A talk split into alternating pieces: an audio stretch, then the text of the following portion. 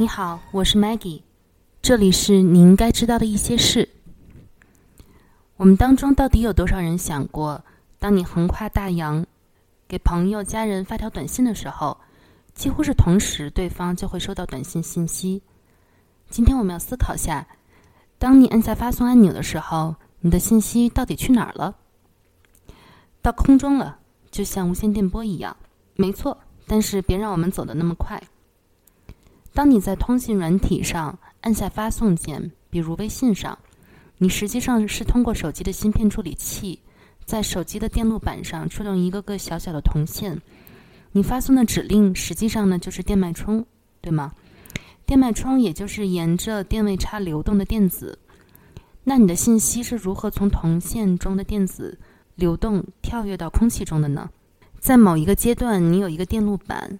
你可以触摸，可以感觉，甚至可以闻到它，然后突然你就有了无线电波，在肉眼不可见的光谱当中飞行，以光速进入到空气当中。那这两者之间是有什么呢？其实很不起眼的装置——天线。在拉丁文里的意思呢，天线就是柱子的意思。早期我们在大哥大上见到的天线，现在已经浓缩到一般的手机里了。天线是一种金属器件。可以理解它，呃，是吸收电子脉冲波，吐出来的呢就是无线电波。虽然不会发出任何声音，但它们发出的信号，我们可以把它理解为尖叫。这种尖叫声能在几公里以外被接收到。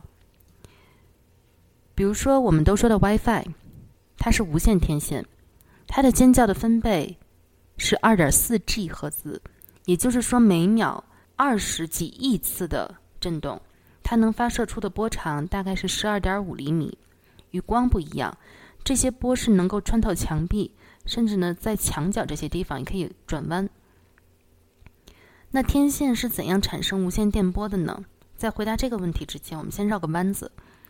不知道你们听说过没有？在最近比较流行的关于引力波科学理论，基本是关于引力场的波动以能量辐射的形式传播的。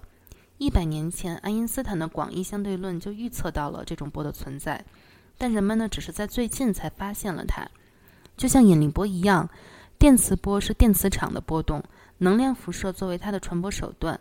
但与引力波的不同是，无形的电磁波的存在，在赫兹之前的麦克斯韦尔方程式的时候就预测到了。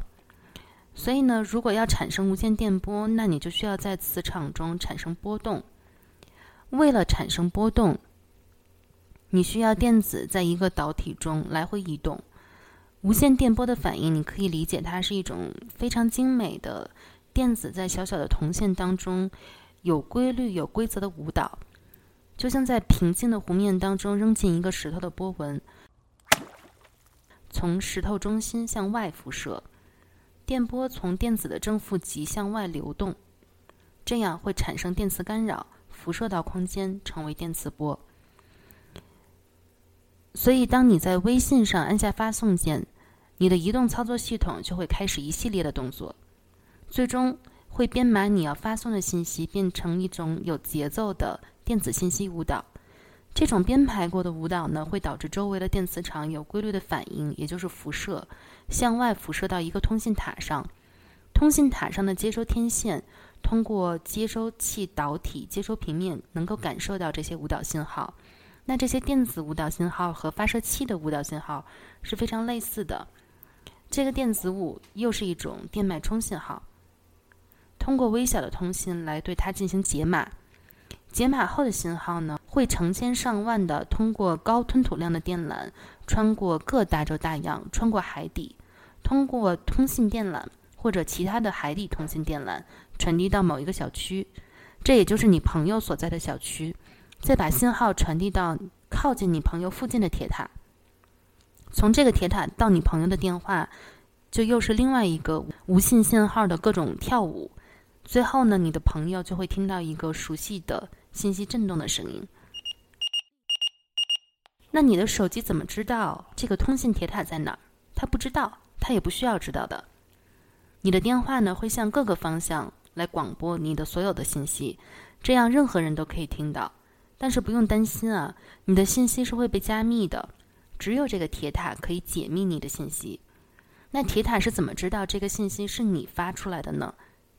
知道你会这么问，其实你每发的一条信息，你还会发一个代码，这个代码就单独标识出了这个是你的手机发的，这也就是这个通信塔如何是知道你发的信息。那么通信塔怎么区分从不同的手机发出来的不同的信息呢？不同的手机都同意用一个协议，不管是在不同的时间、不同的频率、不同的位置或者不同的代码，把信息发送到铁塔。我能用最好的比喻呢，就是想象一个课堂，这个课堂有一百个学生，但是只有一名老师。当所有的同学一起说话的时候，老师是听不清楚他们说了什么的，所以呢，他们就统一了一个协议：如果有同学想要说话，他们就会举手，等着老师让他说话；如果好几个同学同时举手，老师就一个接一个的让他们发言。这样在任何时候。都会只有一个学生在说话。这个比方呢，就是说老师是通信塔，学生是手机。学生可以在不同的时间讲话，这样呢就避免干扰老师听到他们在说什么。